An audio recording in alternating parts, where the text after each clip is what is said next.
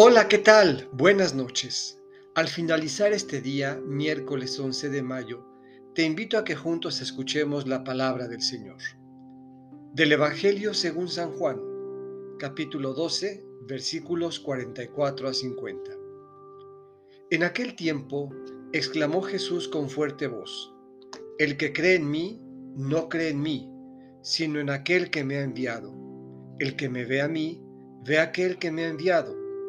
Yo he venido al mundo como luz, para que todo el que crea en mí no siga en tinieblas. Si alguno oye mis palabras y no las pone en práctica, yo no lo voy a condenar, porque no he venido al mundo para condenar al mundo, sino para salvarlo.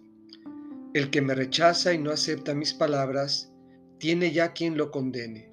Las palabras que yo he hablado lo condenarán en el último día, porque yo no he hablado por mi cuenta, sino que mi Padre que me envió me ha mandado lo que tengo que decir y hablar. Y yo sé que su mandamiento es vida eterna.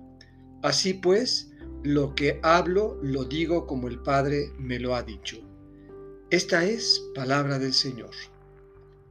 Meditemos. Una luz que ilumina. Si no hay luz en tu vida y no ves con claridad, te habrás condenado a vivir en tinieblas. No pierdas la esperanza ni te sumas en la oscuridad. El Señor ha venido al mundo como luz que ilumina. No viene a juzgarte, sino a salvarte.